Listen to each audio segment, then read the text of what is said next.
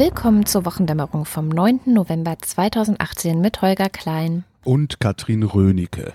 Und die USA haben gewählt. Die sogenannten Midterms waren am Dienstag. Wir hatten ja auch vorher immer mal wieder darüber gesprochen, dass es relativ mhm. spannend wird, wie das ausgeht. Mhm. Die Midterms sind letztendlich die Wahlen für den Senat und das Repräsentantenhaus. Und das Ergebnis ist, dass die Demokraten das Repräsentantenhaus erobert haben und deswegen auch feiern. Also sie sagen irgendwie, die Checks and Balances sind wiederhergestellt weil Trump jetzt nicht mehr ganz so durchregieren kann, wie er das vorher konnte. Gleichzeitig äh, kann Trump allerdings auch feiern, weil den Senat haben sie nämlich nicht gekriegt bei der ganzen Sache. Von daher, ich habe irgendeinen Kommentatoren sagen hören, dass irgendwie beide Parteien irgendwie Sieger sind. Ja, ja die Demokraten atmen auf und die ja. anderen atmen durch, habe ich irgendwo gelesen. Das fand ich eine ganz hübsche Formulierung. Auch eine schöne Beschreibung, genau. Ja, und was mich so ein bisschen traurig gestimmt hat, ist, dass irgendwie klar wurde bei dieser Wahl, dass durch die USA echt ein Riss geht. Also man kann richtig beobachten, wie in den ländlicheren Gebieten die Republikaner eben sehr viel Erfolg haben. In den Städten die Demokraten, das ist der eine Riss. Dann gibt es einen ganz klaren Riss entlang von dem Merkmal Race, also in den USA oder im englischsprachigen Raum sagt man ja Race, wohingegen wir jetzt nicht Rasse sagen, sondern vielleicht Ethnizität. Hautfarbe, Ethnizität, Hautfarbe, was weiß ich, Herkunft. Und Tatsächlich ist es so, dass in manchen Bundesstaaten fast 100 Prozent der schwarzen Bevölkerung für die Demokraten gestimmt haben, wohingegen eine übergroße Mehrheit der Weißen für die Republikaner gestimmt haben.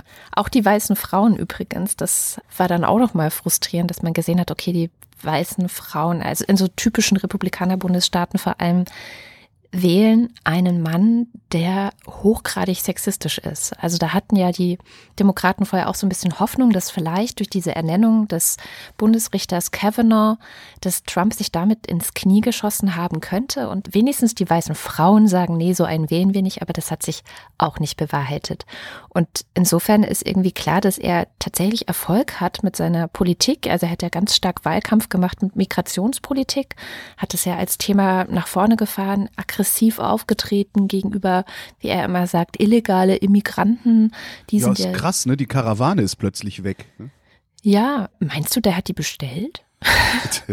Weiß ich nicht, aber weg ist sie. Also. Du meinst, sie hat sich irgendwie aufgelöst oder ja, mhm. zumindest, also ich höre da nichts mehr drüber. Mhm. Außer, außer wenn, wenn dann irgendwie die Kollegin Mellmann aus, aus Mexiko mal wieder einen Bericht absetzt oder so. Aber es scheint ja irgendwie, lebensbedrohlich für die Vereinigten Staaten von Moronien gewesen zu sein, diese Karawane, und plötzlich ist sie weg. Genau, vor der Wahl war sie lebensbedrohlich und jetzt gibt es so andere satt. Themen. ja, es ist schon Ich bin krass. das echt so leid. Ich habe auch, die Woche dann ja auch irgendwie Anfang der Woche auch gedacht, so, ah, Midterms und jetzt äh, ja hier die Demokraten und die haben ja viel mehr Stimmen gekriegt als die Republikaner und bla, da gab es dann so Grafiken, die rumgingen. Und dann habe ich mir auch noch gedacht, hui, hui, hui, das ist ja mal ein guter Anlass, vielleicht mal ein bisschen was äh, äh, Strukturelles sich anzugucken, mal zu erklären, wie funktionieren denn da überhaupt Wahlen, was heißt denn überhaupt Repräsentantenhaus und Senat und so. Und dann ist mir auf halber Strecke aufgefallen, dass ich überhaupt keinen Bock mehr habe, mich um dieses Land zu kümmern. Die sollen ihren Scheiß einfach mal ohne mich machen, weil ich kann eh nichts dran ändern. Und was mich betrifft, das regeln dann unsere Außenpolitiker und denen vertraue ich hinreichend, dass sie das schon irgendwie in meinem Sinne regeln. Und wenn sich dann rausstellt, dass sie das verkacken, dann wähle ich die halt ab. ich bin heute einigermaßen destruktiv, so insgesamt übrigens. Okay. Auch mit den Nachrichten, die mir so aufgefallen sind. Aber das ist so wirklich, die, die USA gehen mir so auf den Sack. Die sollen mich in Ruhe lassen. Also ich muss sagen, dass ich relativ viel Mitgefühl entwickelt habe, weil ich nach der Wahl auch noch mal so ein bisschen oder während der Wahl, nach der Wahl so ein bisschen auf Twitter geguckt habe, was los ist, also was die Leute berichten auch von den Wahlen. Und mich hat das schockiert zu lesen, wenn du zum Beispiel ähm, Voter Suppression eingegeben hast in der Twitter-Suche, mhm. also Wahlunterdrückung könnte man sagen, was für Berichte daraus gekommen sind. Im Endeffekt hat es bei mir dazu geführt, dass ich in Frage stelle, ob die USA überhaupt noch eine funktionierende Demokratie sind. Weil zum Beispiel, du hast diesen ganzen komischen Registrierungsprozess. Ich meine, das gibt es bei uns so gar nicht. Weil du bei uns ein Meldegesetz hast. Eben. Äh, das ist halt der Preis des nicht vorhandenen Meldegesetzes, was ich eigentlich total geil finde, kein Meldegesetz. Ja, dafür hast du dann eventuell Probleme dabei bei solchen Wahlen. Also du musst dich vorher registrieren, deswegen gibt es da auch immer so mhm im Wahlkampf ist ein wichtiger Teil in den USA auch immer, dass dafür gekämpft wird, dass die Leute sich registrieren und überhaupt wählen gehen. Dann stehen trotzdem manche nicht auf den Listen. Komischerweise auch da eher Schwarze als Weiße. Dann diese ganzen Wahlautomaten, also auch da eine, im Grunde eine strukturelle Diskriminierung, dass du in Gegenden, wo viele schwarze Wähler erwartet werden und auch sind, hast du weniger Wahlautomaten als in den anderen Gegenden. Leute standen teilweise Stunden und haben gewartet, dass sie wählen durften. An einem Dienstag. Ja, das mhm. ist ein mhm. ganz normaler Wochentag gewesen, wo Leute auch arbeiten und so. Also ich fand das schon echt beunruhigend, das zu lesen. Und dann hinterher, einen Tag später, hat Donald Trump so eine Pressekonferenz gehalten. Also er hat ja irgendwie ganz schnell nach der Wahl seinen Justizminister gefeuert, also nein, nicht gefeuert. Mhm. Er hat ihn gebeten, dass er seine Rücktrittspapiere einreicht, was letztendlich aufs Gleiche herauskommt. Jeff Sessions, über den haben wir ganz oft schon geredet, der wurde auch schon seit anderthalb Jahren gemobbt von Donald Trump. Eigentlich haben alle darauf gewartet, wann wird er endlich rausgeschmissen, weil er mobbt ja immer und dann schmeißt er irgendwann raus. Und dann hat er eine Pressekonferenz gehalten und in dieser Pressekonferenz, davon gibt es ein Video, weil es war halt eine Pressekonferenz und Leute machen mhm. Videos. Ein CNN-Reporter wollte was fragen zu den Russland-Ermittlungen und Donald Trump hat die ganze Zeit nur gesagt so, nein, du sagst dir nichts, nein, stop it, stop it und hat ihn halt überhaupt nicht reden lassen. Irgendwann hat ihm, ich weiß gar nicht, wer es ist, so eine junge Frau, die hat die ganze das sind Zeit. Diese Praktikanten, die da, die da arbeiten, Interns sind das. Ja, hat, hat die ganze Zeit das Mikrofon wegnehmen wollen. Und das sind Szenen, wie ich es mir vorstelle, wenn Erdogan eine Pressekonferenz hält, aber irgendwie halt nicht bei den USA. Naja, aber du naja, willst. So wie bei der Merkel-Pressekonferenz der türkische Journalist abgeführt wurde, weil er ein Protest-T-Shirt anhatte. Ne? Solche Szenen. Aber ja, ich finde aber ehrlich gesagt, das Problem ist, dass das Weiße Haus hinterher das Video gefälscht und in Umlauf gebracht hat, beziehungsweise ein gefälschtes Video in Umlauf gebracht hat, das belegen soll, dass Acosta, also der Kollege von CNN, genau. diese Frau angegriffen hat, was er nicht hat. Genau, es gibt Gott sei Dank ein anderes Video, wo ganz klar zu sehen ist, dass der einfach nur sein Mikrofon festhält, ja, weil sie es ihm die ganze Zeit wegnehmen will. Ja, und als er an ihren Arm kommt, entschuldigt er sich ja sogar. Nicht. genau. Ja, also diese Gesamtheit der Entwicklungen dieser Woche in den USA, da kann ich irgendwie diese Aufbruchsstimmung der Demokraten mag ja da sein und ist ja vielleicht auch schön, aber ich finde es echt beunruhigend. Und für mich sind die USA auch nicht irgendein Land. Ich weiß auch nicht, für mich sind die USA immer noch so ein, ja, wo ich hoffe, dass sie zurück auf das richtige Gleis finden.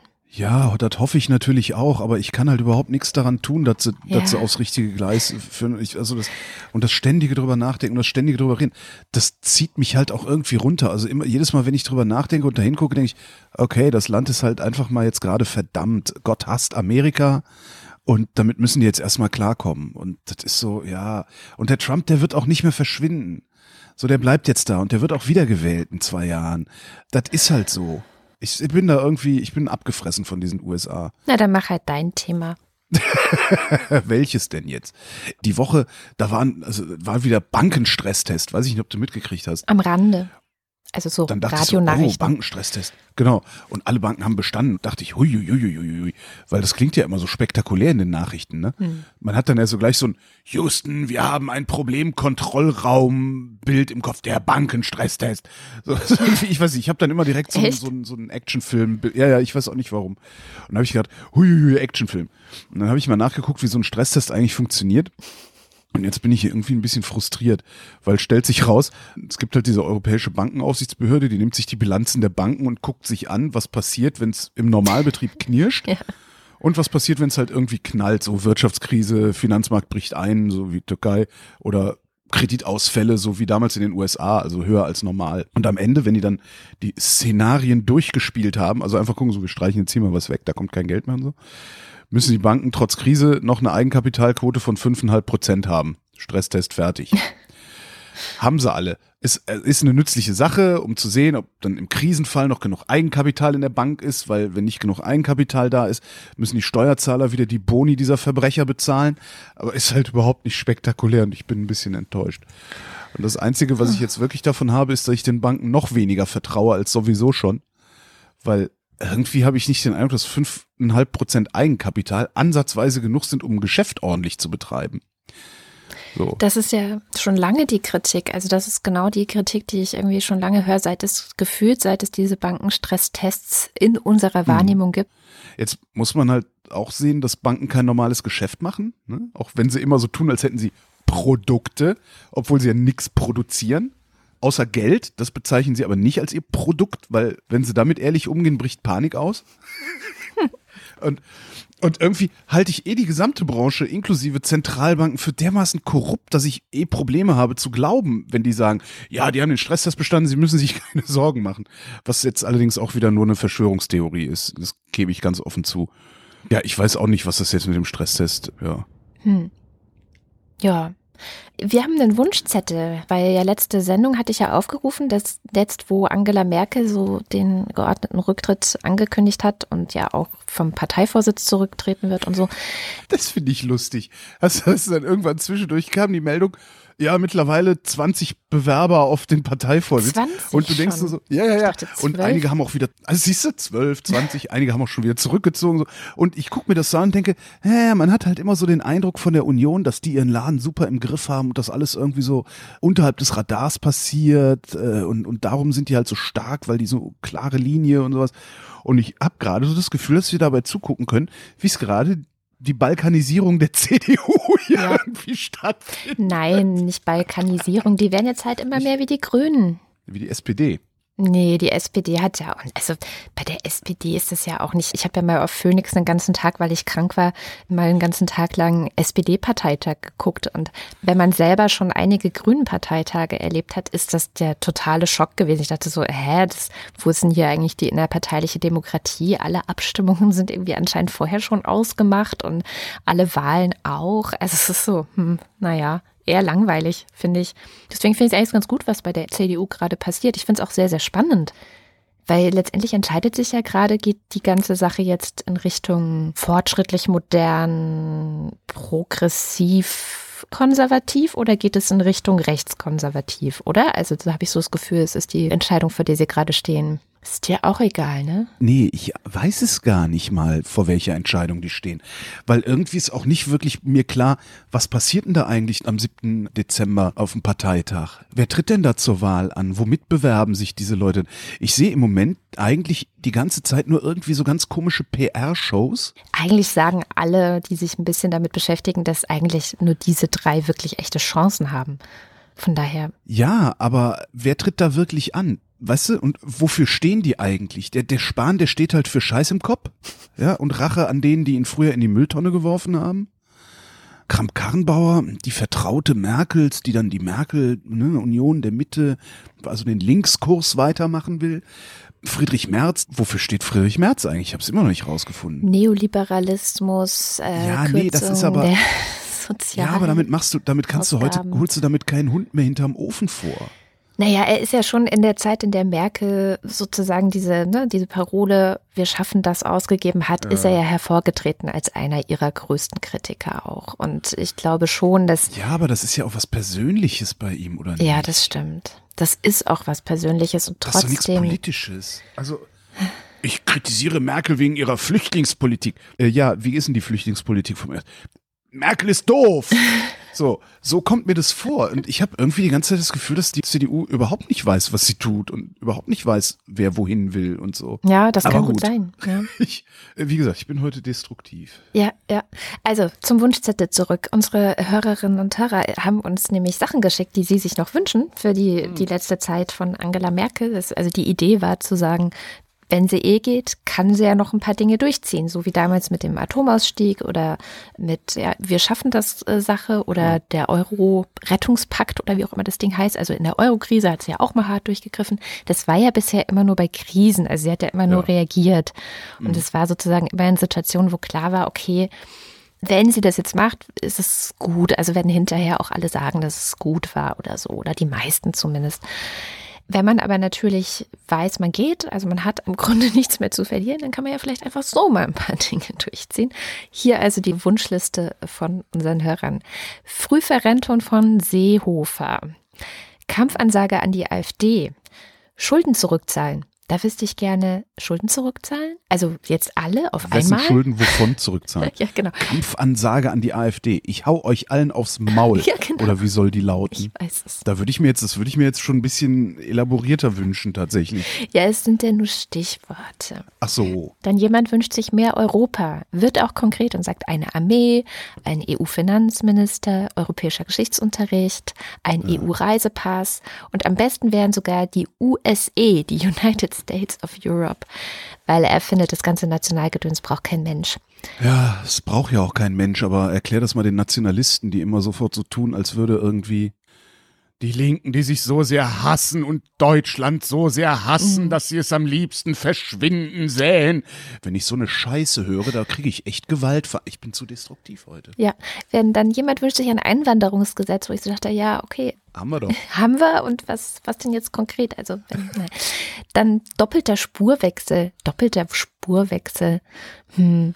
Doppelter? Also, Ja. Das gibt's bestimmt. Also man weiß ja bei diesen ganzen komischen politischen PR-Begriffen oft nicht, verliert man ja auch den Überblick. Aber diese Spurwechselidee Die finde ich ja total super. Genau, Also- aber der doppelte Spurwechsel, hä? Naja, Ja, das heißt dann, dass, dass wenn du ähm, im Asylverfahren bist und einen Job hast, dann darfst du da bleiben ja, und wirst rausgeschmissen. Doppelter Spurwechsel. genau. Ja, eben, aber das, deswegen bin ich da hängen geblieben. Naja, ähm, schöne Forderung auch, CDU, CSU abschaffen. Und ersetzen wodurch? Steht da nicht. Ah. Fraktionszwang abschaffen. Hm. Begründung, der Nachfolger soll es bloß nicht zu einfach haben. Fand ich eine gute Begründung. Okay, da bin ich, grundsätzlich würde ich über den Zwak genau, Fraktionszwang noch diskutieren wollen. Ja. Aber das ist die perfekte Begründung. Abschaffen bin ich auch dafür. Ja, ja. Die Baby-Schwesterpartei endlich abwatschen dafür, dass diese Berlin als Endlager ihrer schwer Vermittelbaren missbraucht. Selbige, selbige Praxis in Bezug auf Europa einstellen und Voss, Oettinger etc. die Frühpension gönnen. Also ich fasse zusammen, wir haben Seehofer entsorgt, Voss und Oettinger. Ja, aber hättet ihr lieber, wo ich dann immer denke, hättet ihr lieber Söder? hättet ihr lieber das Söder hier in Berlin oder in Europa? Du, ich habe neulich eine Reportage gesehen über die junge Union in Bayern. Also es war irgendwie so eine Reportage, nee, gelesen habe ich es genau, bei den Krautreportern über die junge Union in Bayern. Die haben so Leute besucht, ähm, was sind das für Menschen, die in Bayern bei der jungen Union sind und so. Und die klangen eigentlich alle ganz vernünftig und sympathisch. Ich meine, okay, die sind in Lederhosen rumgelaufen und haben bayerischen Akzent gehabt, aber sonst habe ich gedacht, okay, wenn das die nächste Generation ist, dann besteht Hoffnung. Naja, Transparenz schaffen bei MDB Einkommen und Parteispenden. Wenn Merz und Ja. Spahn dann immer noch wollen, kann ihnen keiner mehr helfen. Ja, das ist ja eh, also diese Intransparenz, wer da auf wessen Gehaltsliste steht und vor allen Dingen in welchem Umfang auf wessen Gehaltsliste steht, finde ich ja wirklich das Unangenehmste. Und das könnte man wirklich relativ einfach, das könnte der gesamte Deutsche Bundestag wunderbar beschließen. Und zwar ab der nächsten Legislaturperiode oder meinetwegen auch der übernächsten Legislaturperiode. Und dann kann sich ja jeder überlegen, ob er noch Mitglied des Bundestages werden will oder nicht. Genau, Hier sind die Spielregeln, spiel mit oder spiel halt nicht mit. So, So, ist und es. Dann musst du dich halt nackig machen wie ein Harzer. Und das finde ich überhaupt nicht schlimm. Ganz im Gegenteil. Im Gegenteil, also für die Demokratie kann es nur gut sein. Und der Vergleich ist auch interessant. Nackig machen wie ein Harzer, weil ich meine, von denen erwartet man das ganz, ganz selbstverständlich. Ja. Und je weiter du nach oben kommst, desto weniger. Naja, was häufiger gefordert wurde, war ein bedingungsloses Grundeinkommen. Also wenigstens anstoßen, dass es kommt. Tja, ich bin ja immer noch so unentschlossen, ob das eine gute Idee ist oder nicht, aber ich würde es einfach gerne mal auch. Es hat, probieren. es hat bisher noch niemand geschafft, mich zu überzeugen. Genau, einfach mal ausprobieren. Das, das finde ich halt. Zum äh, Beispiel, wie du ja vorgeschlagen hast in der Lausitz oder so. Ja, genau. Wobei du da natürlich auch das Problem hast. Also klar, wenn du es regional so begrenzt, auf eine bestimmte Personengruppe begrenzt, dann kann man das machen. Wenn du es natürlich zeitlich auf die gesamte Bundesrepublik begrenzt, funktioniert es auch nicht, weil die Idee ist ja gerade, dass es nicht zeitlich begrenzt, Mhm. also dass du nicht Schiss haben musst, in drei Jahren War's dich wieder das. nackig machen zu müssen wie so ein Harzer. Ja. Dann Ja. Abschaltung aller fossilen Energieträger bei den Stromkraftwerken. Legalisierung von Cannabis. das wär's doch. Ey, dann Da würde ich meine Wette auch, noch gewinnen. Strom mehr gibt. wow, wie, wie betreibt man dann die Plantagen? Ha, die verbrauchen ja irre Strom. Im Winter schon, ne? Im Sommer wächst das Ja, Zeug ja von alleine. Da müsste eigentlich im Ja, Sommer aber- gut, also wie in der Landwirtschaft ja sonst auch üblich, es gibt ja eine gewisse Erntezeit und dann wird halt geerntet und dann muss es halt reichen für den Rest des Jahres. Hm? Gut, so könnte man es machen, aber du hast dann, also ist halt die Qualitätskontrolle schwieriger. Du willst es viel lieber auf einer Plantage haben, hm. wo du das dann auch wirklich mit so künstlichem Licht unter Kontrolle behältst, wann das Zeug wächst, wann das Zeug blüht. Und da kannst du dann locker mal rechnen, dass du Programm pro Tag, ich würde mal sagen, so zwischen 12 und 14 Wattstunden brauchst. Und das kannst du jetzt mal hochrechnen. Ja, weil von einem Gramm kann man ja nicht leben. Ja. Jetzt reiten sie bei mir ein, weil sie bei mir eine Plantage vermuten und dann schäme ich mich, weil es hier so unordentlich ist. Tja. Und habe dann nicht mal was zu kiffen, um mich zu beruhigen. oh je. Ja, hier, Einführung einer Transaktionssteuer. Ich nehme an, Finanztransaktionssteuer mhm. ist gemeint.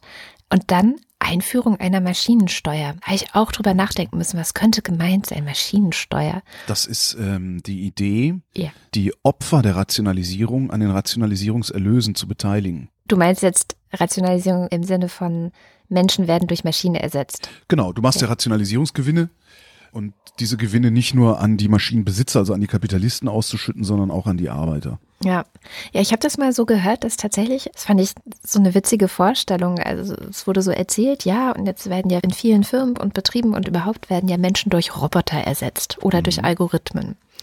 Und eigentlich müsste man dafür sorgen, dass die Roboter auch Steuern zahlen. Das fand ich so ganz witzig ja, erzählt. Ja. ja, Kapital ist Kapital ist einfach zu schwach besteuert in diesem Land. Ja. Also Arbeit ist zu stark besteuert, Kapital zu schwach und der Roboter ist halt Kapital und keine Arbeit. Ja. Dann nochmal Seehofer entlassen, Einwanderungsgesetz mhm. äh, ändern, Fraktionszwang abschaffen und zum Schluss Waffeln einmal im Jahr für alle. Naja, dazu müssen sie mich nur zum Bundespräsidenten machen. Dann gibt's einmal im Monat, sogar sonntags, Waffeln auf der Wiese vor Bellevue. Ja, dann wissen jetzt. Aber gut, will ja keiner. Kommen wir zu etwas völlig anderem. Zu welcher Generation gehörst du eigentlich? Offiziell X, zu den Z? Äh, y. Generation Y? Ja, gerade so noch. Ich fühle mich aber zu X zugehöriger. Mhm. Von den Beschreibungen ein, her. Ein Scheiß fühlst du dich. Ja? Das Ganze gibt's nämlich gar nicht. Mhm.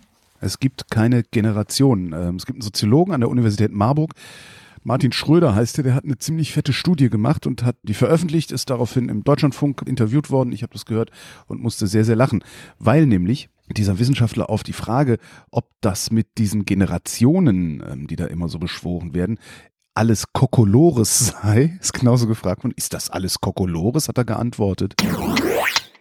Erstaunlicherweise ja. Also das kann man tatsächlich so radikal beantworten. Wenn man sich unterschiedliche Geburtenkohorten, sagt man, also Leute, die zu einem bestimmten Zeitpunkt geboren wurden, in ihren Einstellungen anschaut, dann findet man tatsächlich, dass die sich kaum unterscheiden, jedenfalls nicht abhängig vom Geburtszeitpunkt. Es scheint irgendwie so ein menschliches Bedürfnis zu sein, immer mal wieder der Jugend irgendwelche neuen Eigenschaften zuzuschreiben. Also selbst im antiken Griechenland gibt es schon jetzt so ganz berühmte Schriften, die Jugend, die ist ja heute so und so. Und es geht natürlich vor allem immer darum, dass die Älteren dann sagen, dass sie ja irgendwie früher viel hartgesottener wären als die Jugend. Und möglicherweise ist das das, was wir immer noch beobachten. Ein zweiter Grund kann aber sein, es gibt zwei Effekte, die wir als Generationeneffekte verwechseln können. Und zwar ist das einmal, dass mit dem Fortschreiten kalendarischer Zeit, also 1980, Jahr 2000, Jahr 2020, sich bestimmte Einstellungen in der gesamten Gesellschaft verändern. Wir werden zum Beispiel tendenziell alle liberaler. Vor 30 Jahren hätte kaum jemand gesagt, klar, Schwule sollen heiraten und heutzutage ist das so eine ganz normale Meinung.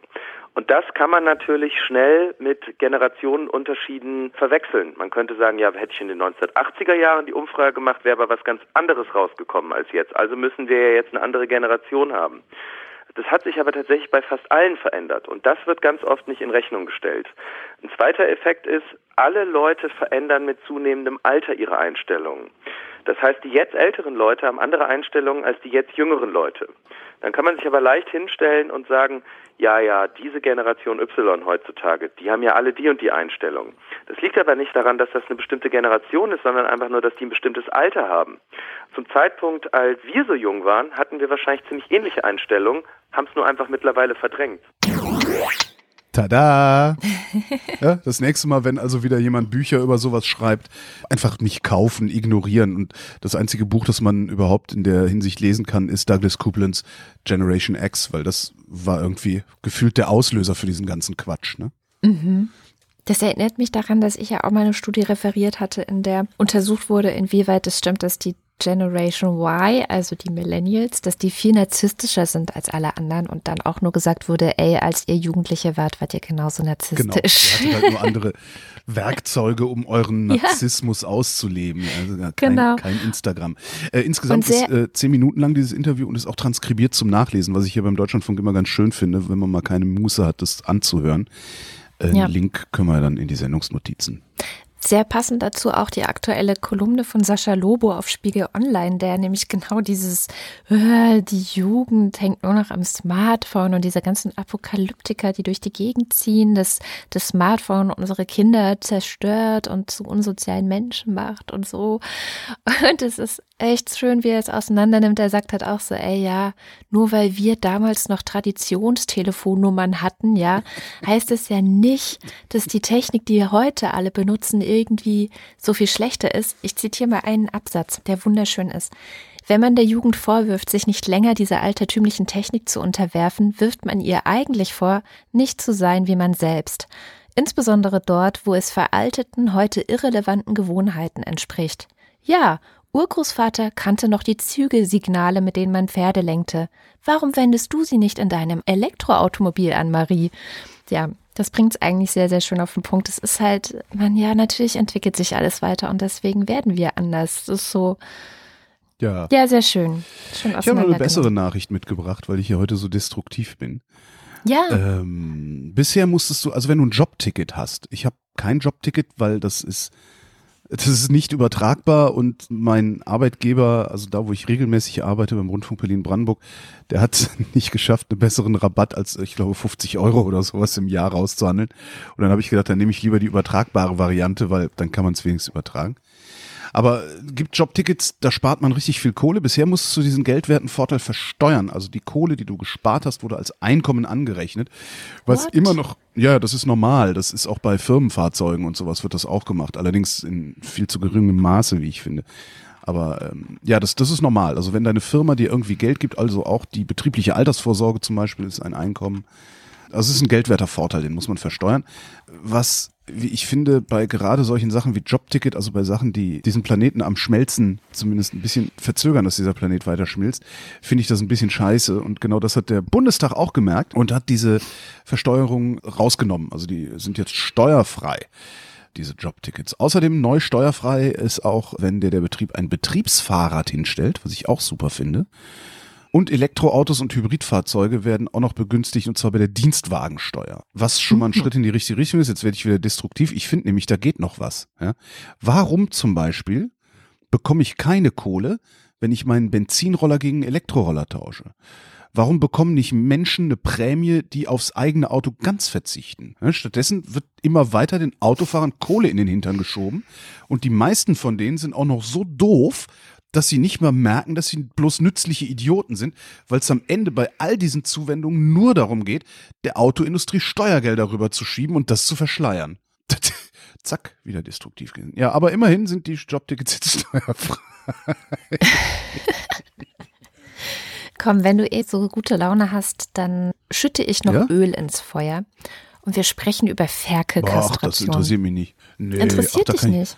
Warum, warum interessiert dich das nicht? Das Weil ich für gewöhnlich keine Ferkel kastriere. Nein, aber was mich da tatsächlich interessieren würde, ich habe ich hab einfach schon zu viel über Ferkelkastration geredet im Radio.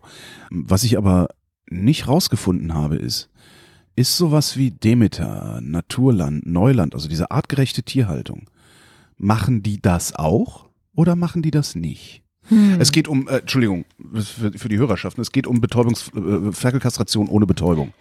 Ja, ich kann das auch ja, nochmal erklären. Ich ja. habe das nämlich vorbereitet. Das kann ich nämlich erklären, das andere müsste ja. ich selber mal nachgucken. Also, worum geht's? Der Bauer, also angenommen, du bist Bauer, ne? Und du hast Schweine. Dann bekommen die Schweine ja hin und wieder auch mal Kinder. Und da sind dann auch ein bestimmter Prozentsatz, so um die 50 wahrscheinlich, mhm. männliche Schweine drunter, also männliche Ferkel. Und die werden von den Bauern direkt in den ersten Tagen, ich weiß gar nicht, ob direkt nach der Geburt, aber in den ersten Tagen ähm, kastriert. Das funktioniert so, dass er die einfach in die Hand nimmt, dann hat er so ein Skalpell, dann macht er Schnipp, Schnipp. Ich glaube, der Ringelschwanz, den macht er auch noch ab. Und dann war es das. Und die werden dabei halt nicht betäubt. Das ist was, was Tierschützer Also auf Schnipp die Palme Schnipp bringt, heißt die für Vorstellung. die äh, Männer hier in der Hörerschaft, Schnipp Schnipp heißt, es wird ein Schnitt mit dem Skalpell gemacht und dann werden die Hoden rausgeholt, rausgerissen. So, ne? Genau. Zack, Hoden raus. Das ist Ferkelkastration. Jupp. Ja, es ist gut, dass du Ja, das, das für soll sich ruhig mal jeder so vorstellen. Ich habe vor vielen. Jahren mal ein Interview mit einer Tierärztin gehört, die erzählt hat, wie sowas gemacht wird. Und habe dann halt da auch, kennst du dieses Gefühl, wenn du irgendwie eine, von einer OP erzählt kriegst, dass du so ein komisches Ziehen Ja, in den ja. Oberschenkeln bekommst? So dieses und das hatte ich da, als ich das erklärt gekriegt habe, äh, wie das mit der Ferkelkastration oder Eberkastration funktioniert. Also man schneidet euch mit einem Skalpell in den Schritt und reißt euch ohne Betäubung die Hoden raus. Genau. Mahlzeit. Ja, ich habe mich jetzt wieder erholt von dem Schock. Das ist aber halt die schnellste Methode. Das kostet den Bauern nichts, außer dass er das Skalpell bezahlt. Aber das hat er wahrscheinlich schon von seinem Urgroßvater geerbt oder Ja, so. der Ich weiß es nicht. Rostiges Zahnarztbesteck. Mann, du bist Mhm. heute echt fies unterwegs. Jedenfalls, das Problem ist, dass Tierschützer halt sagen, das ist scheiße und ähm, normale Menschen empfinden das auch relativ schnell, wenn sie sich mal kurz Gedanken drüber machen. Aber der gemeine Verbraucher im Supermarkt und beim Discounter ist halt nicht bereit, mehr Geld für Fleisch zu zahlen. So die Argumentation der Politik und auch der Landwirte. Also die haben vor allem Schiss davor, wenn sie das jetzt aufhören würden. Es gibt mehrere Methoden, das zu ersetzen, also wie man es anders machen könnte. Die eine Methode ist zum Beispiel so eine Impfung. Nämlich, warum macht man überhaupt diese Kastration? Das haben wir jetzt gar nicht erzählt. Gegen Ähm, Ebergeruch.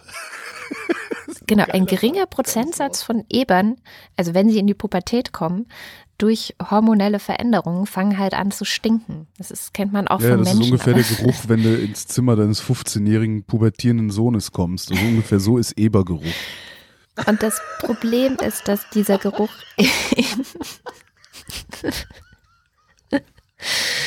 Das Problem ist, dass dieser Geruch eben auch im Schnitzel zu schmecken ist. Ja. Also, ne, die ist dann im Schnitzel und das finden viele Menschen nicht so lecker und deswegen macht man vorbeugend, sorgt man eben dafür, dass diese Eber gar nicht erst diese Hormone entwickeln können. Und man kann das auch mit einer Impfung machen. Also Impfung ist vielleicht ein Nee, bisschen ich das glaube, falsche so, so Wort, heißt das, weil ne? das Das ist eine Impfung gegen irgendwie was. ja, also dagegen, dass sich dieses Hormon Mhm. überhaupt entwickelt und dass sie eben anfangen zu stinken. Ich glaube, zweimal oder so müsste man diese Impfung geben und schon hätte man es verhindert.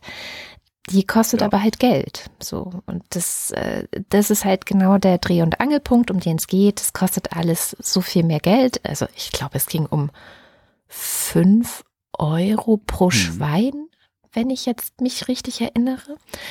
Das heißt nicht, dass das Schnitzel fünf Euro teurer wird, sondern halt Ja. das ganze Schwein, das ja aus mehreren Kilo Schweinefleisch besteht. Also natürlich wirkt sich das aus auf den Preis, den Leute dann beim Discounter zahlen. Und die Angst ist, dass wenn sie das jetzt machen und das ganze Fleisch teurer wird, dass dann die Leute nur noch das Billigfleisch aus Osteuropa kaufen. Das ist eigentlich die Zusammenfassung so. Und deswegen wird das Ganze jetzt wieder verschoben.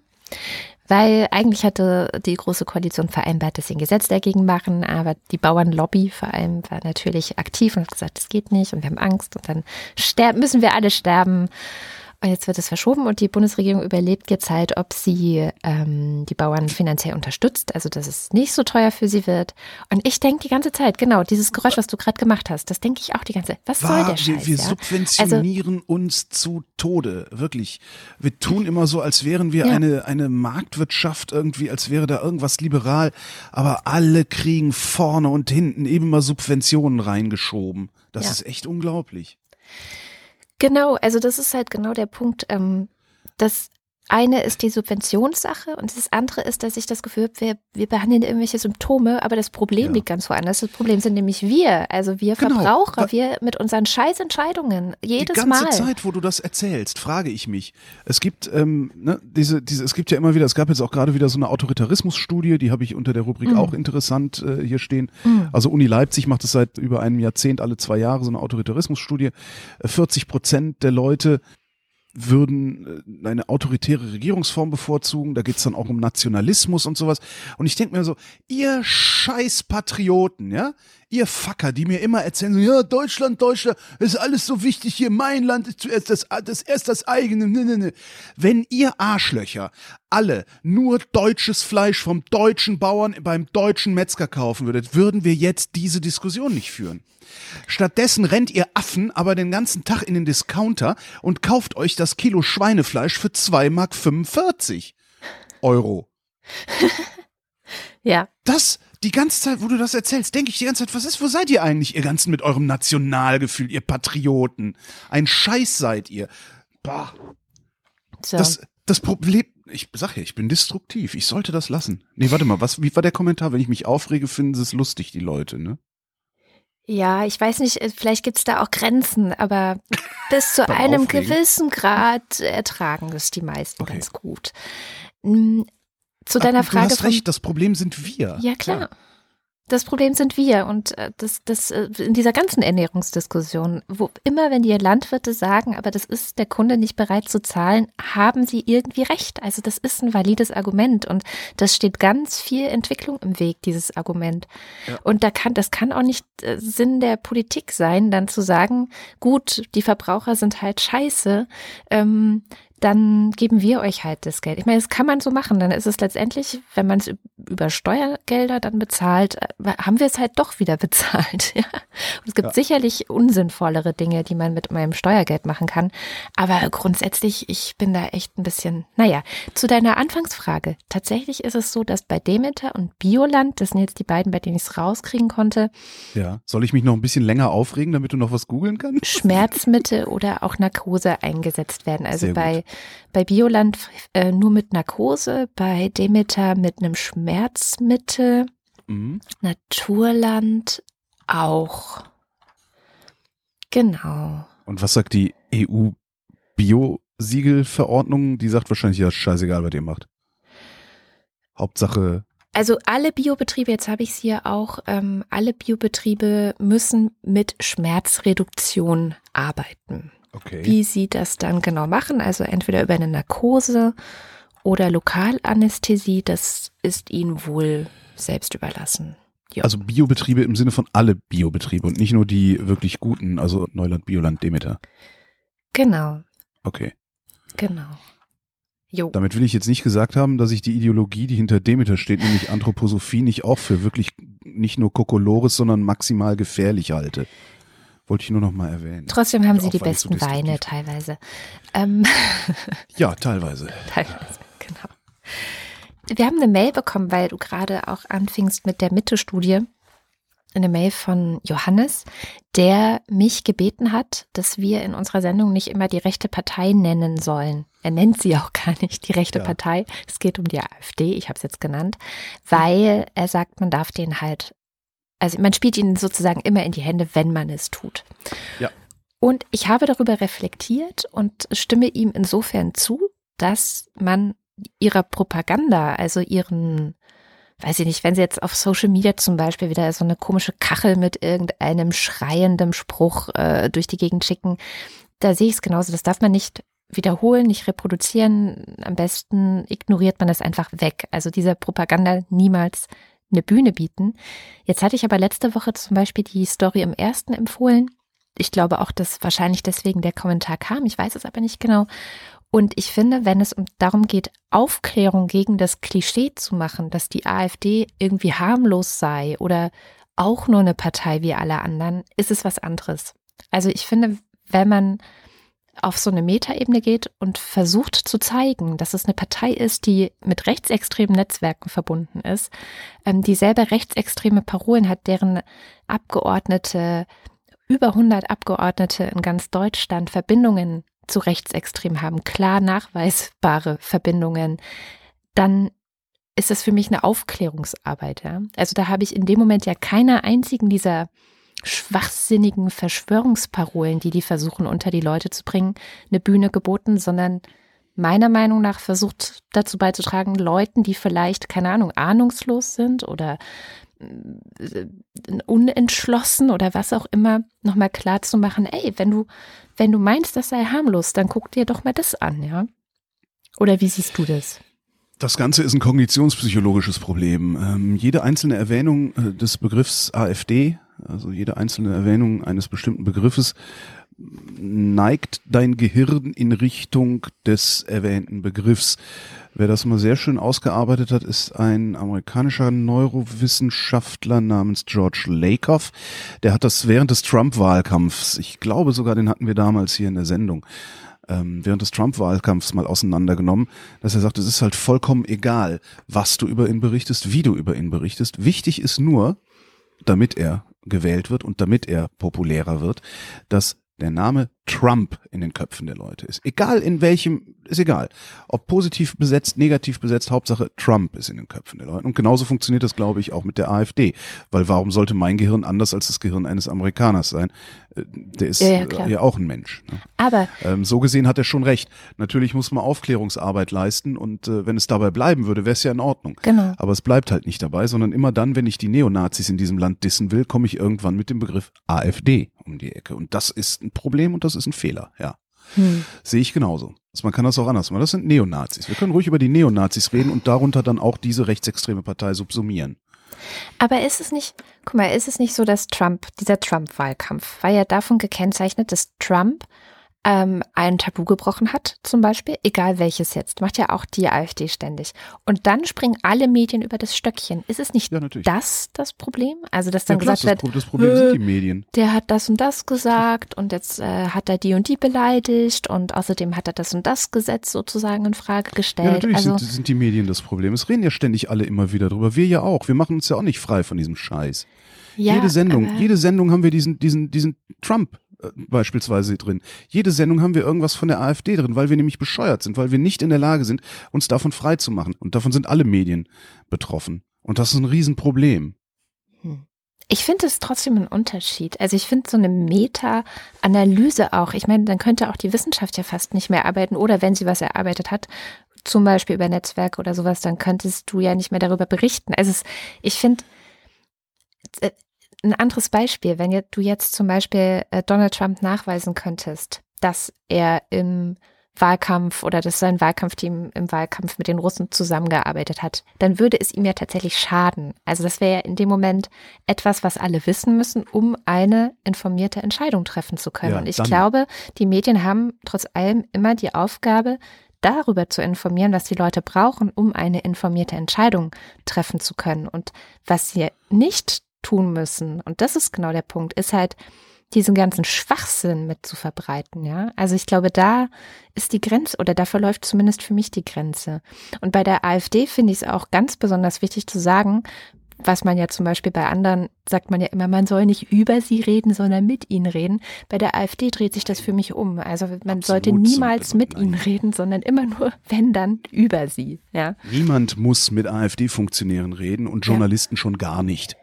Und das müssen die Kollegen begreifen. Und solange die Kollegen das nicht begreifen, helfen sie dabei mit, die AfD groß zu machen beziehungsweise groß zu halten. Ja, das genau. ist meine feste Überzeugung. Niemand ja, ja. muss mit diesen Funktionären reden. Jeder muss, ja, auch Journalisten, die Probleme adressieren, die die AfD benutzt, um sich hochzuspülen. Ja. Die lösen die ja nicht. Die haben ja kein Interesse daran, Probleme zu lösen. Aber anscheinend gibt es ein Problem, denn wenn es irgendwo stinkt, dann riechen es als erstes die Radikalen. Das, das heißt, man kann an solchen Phänomenen wie dieser Partei ganz gut ablesen, wo denn vielleicht was im Argen liegt in diesem Land. Und zwar nicht, wo offensichtlich was im Argen liegt, denn es gibt kein Migrationsproblem in diesem Land, sondern man sieht erstmal, dass etwas im Argen liegt und muss dann halt mal ergründen, warum eigentlich, wovor haben eigentlich die Leute Angst, warum hacken die so auf, auf Flüchtlingen rum, also auf den schwächstmöglichen, die diese Gesellschaft zu bieten hat und da die Probleme anpacken. Das kann man alles machen. Und das ist dann auch eine Aufgabe für den Journalismus und auch eine Aufgabe für die Politik und auch eine Aufgabe für die Wissenschaft. Ja. Ähm, aber dieses ständige, dass, dass man mit denen redet, dass man denen eine Plattform, wozu? Die haben alles gesagt, was es zu sagen gibt. Ja, und falls man doch wissen will, was sie zu sagen haben, kann man ja mal bei denen auf dem Facebook-Kanal gucken. Ist auch immer wieder dasselbe. Also, ja. Genau. Ja, aber dieses, dieses Verankern eines Begriffs, einer Idee in den Köpfen der Menschen, mhm das funktioniert sehr gut. Das ist ja auch die äh, letztendlich die Idee der selbsterfüllenden Prophezeiung, dass das funktioniert. Und auch was diese ganzen Positive Thinking Motivationstrainer immer wieder falsch interpretiert aufs, auf die Bühne bringen.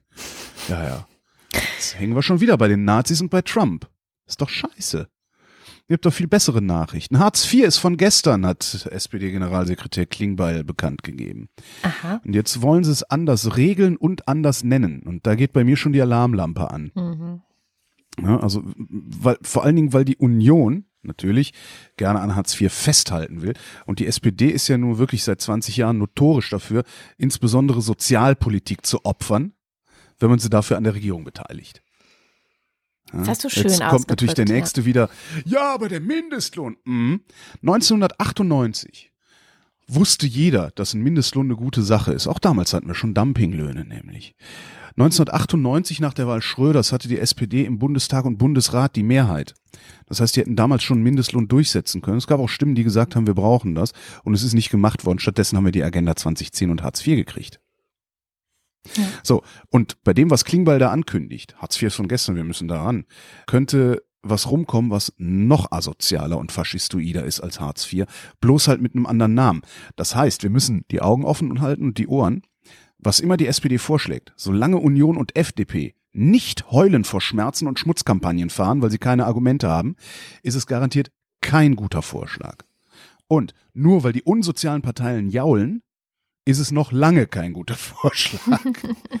ne? Das, das, äh, aber trotzdem, ich finde, da muss man mal die Augen aufhalten, das, weil immerhin scheint diese Partei da so langsam ja, die Kraft zu entwickeln, sich von ihrem toten Gräber Gerhard Schröder äh, so ein bisschen loszusagen. Ja. Müssen jetzt nur noch das 20. Jahrhundert Personal vorher, also Nahles, Scholz und so, und dann können die vielleicht mal wirklich anfangen zu arbeiten.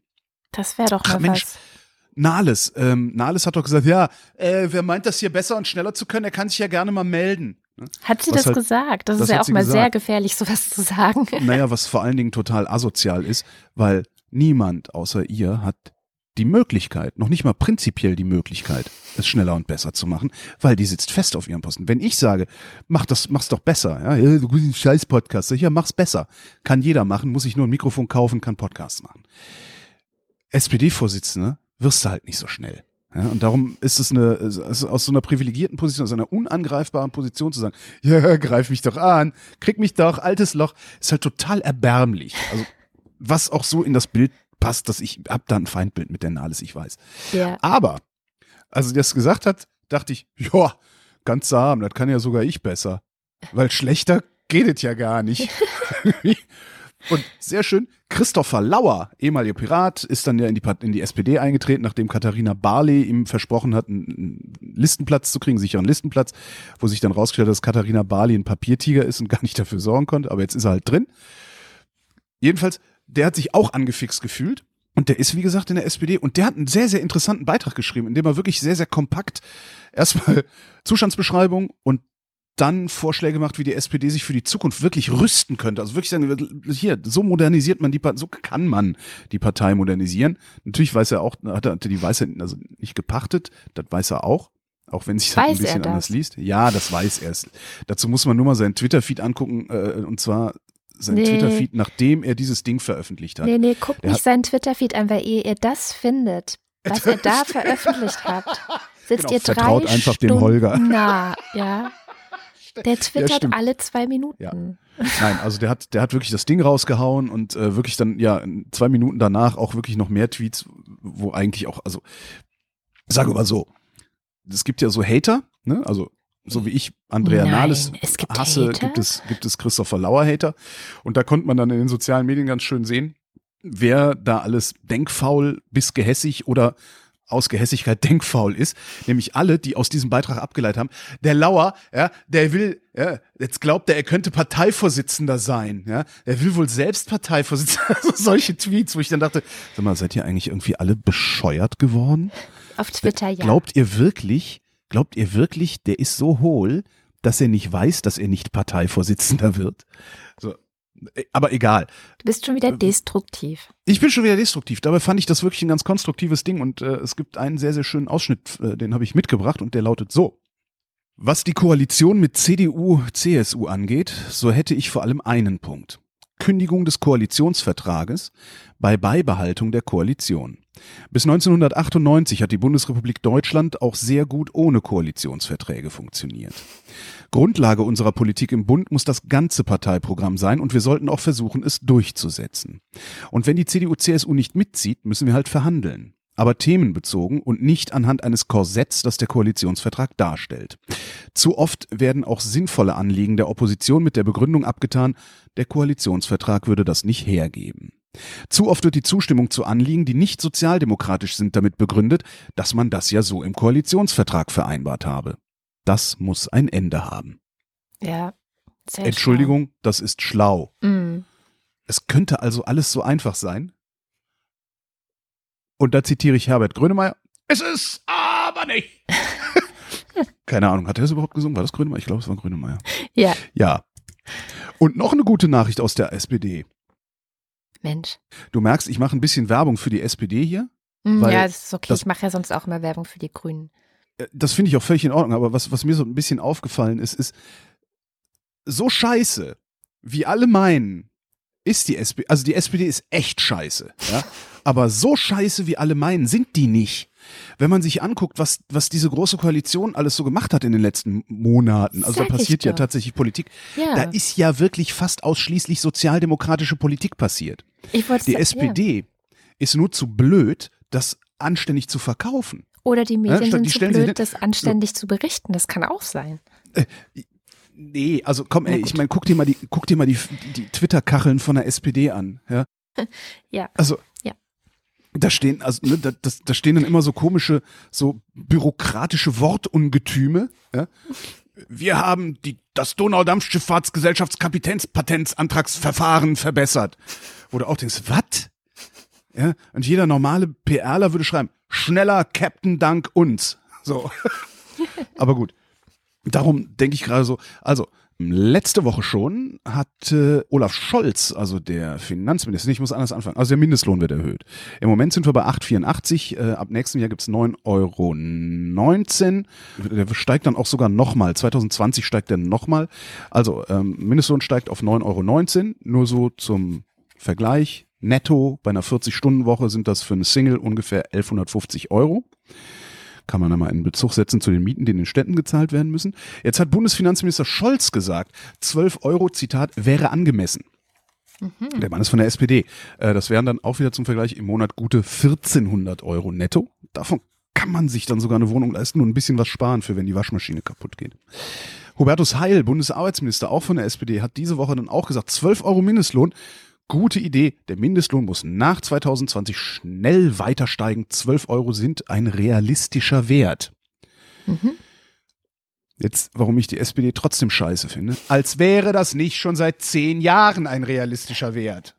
So, da bin ich wieder. Hallo. Hallo, die Arbeitgeber haben mittlerweile natürlich gewarnt vor einer Erhöhung. Oh Gott, ne, gewarnt. Und haben, Achtung, Zitat, politische Lohnwillkür haben sie es genannt. Mhm. Da habe ich gedacht, komisch die beschweren sich zum Beispiel nie über politische Subventionswillkür, ne, wenn es darum geht, wie sie sich möglichst gut um Steuern zahlen drücken können, so Firmenwagen, äh, Subventionen bei Ferkelkastrationen und solche Sachen. Ja. Wollte ich nur erzählen. Also ähm, in der SPD passiert ein bisschen was. Ja. Und was da zumindest zu hören ist, was da passiert, ist nicht das Schlechteste. Ja. So. Vielleicht gibt's ja doch irgendwann mal wieder Rot-Grün oder so. Das wäre vielleicht, weil die Grünen haben sich ja auch, finde ich, zum Besseren verändert und vielleicht passt es dann irgendwann wieder. Naja. Ich finde es auch gerade so absurd, die Grünen irgendwie 25 Prozent, die SPD 13, das funktioniert vorne und hin. Die Grünen sind, Grünen sind eigentlich immer noch eine Partei, die tendenziell die Interessen der Wohlhabenderen vertreten. Ja, ne, der besser Weil gebildeten, die deswegen wohlhabender sind. Das ist ja, ja eigentlich, glaube ich, das Hauptmerkmal. Die sind halt besser gebildet. Naja, grüne also. Politik muss man halt auch sich leisten können. Ne? Das und verstehen. Entschuldigung. Tut mir leid. Ja, du hast recht. Nein, du hast ja recht. Das muss man auch verstehen können. Ja. Naja, hier, ich habe noch eine lustige Geschichte und zwar aus dem Weltall. Ich auch, aber ja. Hm. Oh, Neues aus dem Weltall. Neues aus dem Weltall. Es gab von dem Jahr von einem Jahr ist mir das übrigens überhaupt nicht aufgefallen. Ein Asteroid, der hieß Oumuamua. Oumuamua, hm? Oumuamua. Der war 400 Meter lang und hatte die Form einer Zigarre. Ist schon komisch, mhm. dass er mir nicht aufgefallen ist.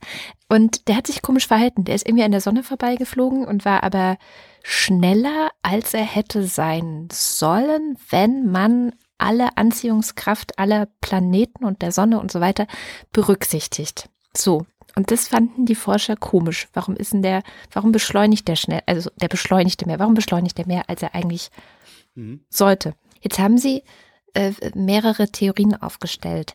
Und eine davon ist, ja, das, das waren vielleicht Aliens. vielleicht war das ein Hochtechnologie-Raumschiff ähm, von irgendwelchen Aliens, das äh, zum Beispiel so eine Art Sonnensegel oder so aufgestellt hat und deswegen war es schneller. Und Sonnensegel gibt es ja in der Natur nicht. Also müssen es Aliens gewesen sein.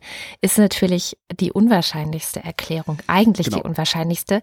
Das Problem ist, es gibt einen Wissenschaftler in den USA, der schon öfter mal dadurch aufgetreten ist, dass er so genau. ein bisschen unkonventionell ist und mhm. der zu Sonnensegeln geforscht hat. Mhm.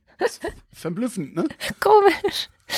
Und der damit vorgeprescht ist und alle Medien greifen das auf. Die Wahrheit ja, ist, dass sich die Wissenschaft einfach sie kann sich halt gerade noch nicht erklären. Also das ist so. Tatsächlich, ich hatte das so verstanden, dass sie sich durchaus erklären können, dass er nämlich, weil er von außerhalb des Sonnensystems kommt, äh, ganz andere Kräfte auf ihn gewirkt haben müssen. So hatte ich das verstanden. Das Aber ist eine mögliche Erklärung. Ah, das ist eine mögliche, also mögliche ah, Erklärung okay. gibt es eine Menge. Aber sie haben noch nicht die, die also wirklich okay. nachweisbar, also wissenschaftlich ja. berechenbar und nachweisbar ist.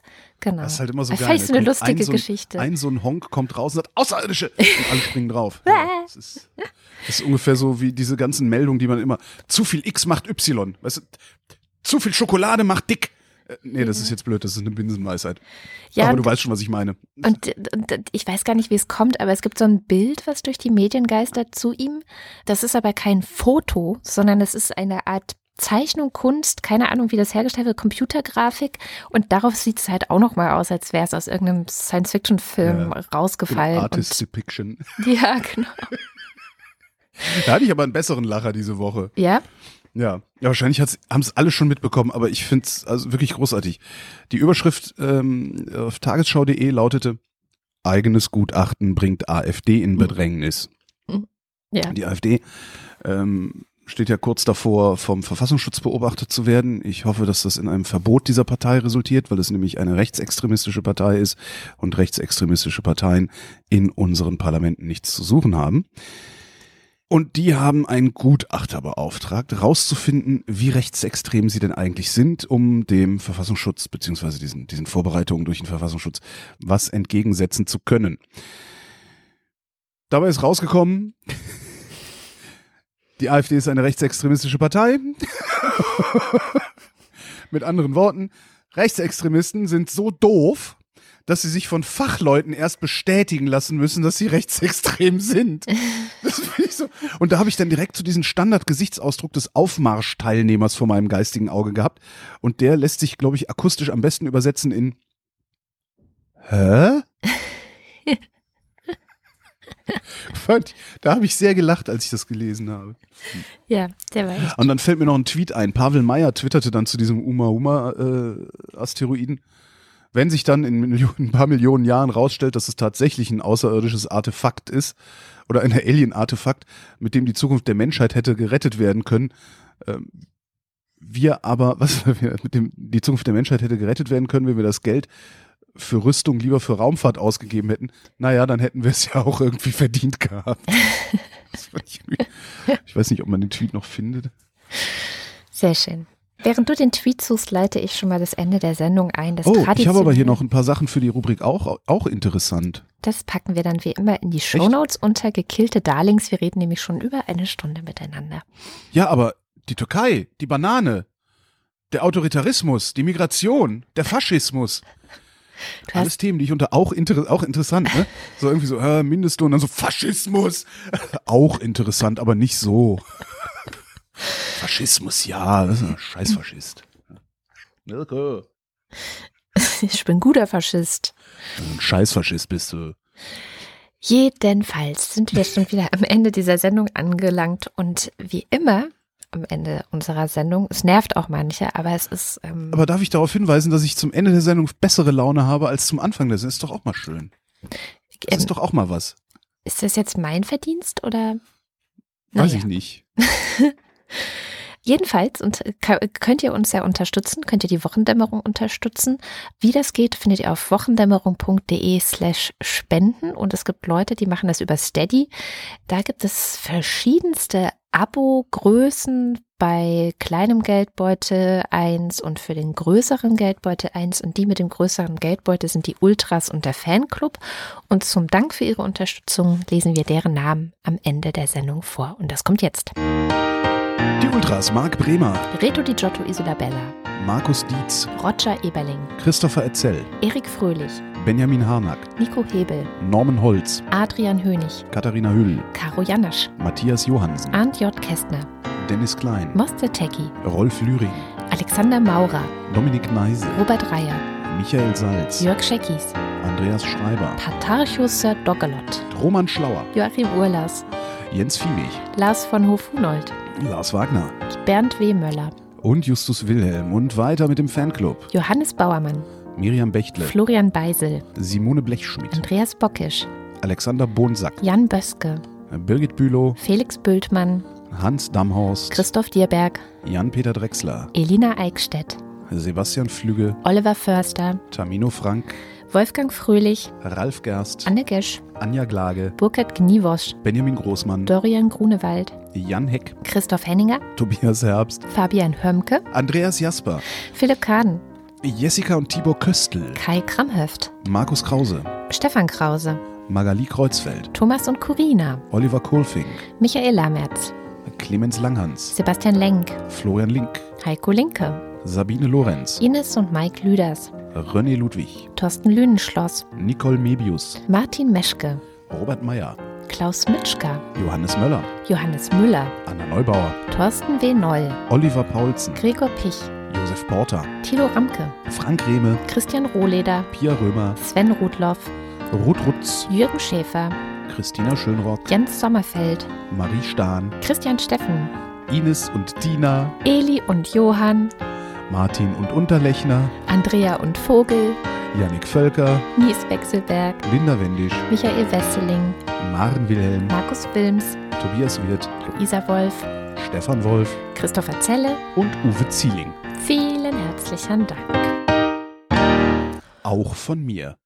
Und Ignorieren wir eigentlich, dass es Leute nervt, dass wir das am Ende vorlesen? ja, weil wir haben Leuten versprochen, dass dafür, Stimmt. dass sie uns so viel Geld geben, lesen wir es am Ende der Sendung vor. Also müssen wir das ignorieren. Und vor allem, man kann es ja auch notfalls überspringen, wenn es einen so sehr stört. Oder? Genau, weil hier, also nach dieser Liste kommt ja praktisch nie noch irgendwas Interessantes, außer dass ich noch erzählen wollte, dass die Banane stirbt, aber das habe ich ja schon erzählt. Die stirbt? Was heißt das, die stirbt? Die stirbt? Ähm, ja, die Banane ist vom Aussterben bedroht. Also es gibt praktisch nur eine Bananensorte weltweit.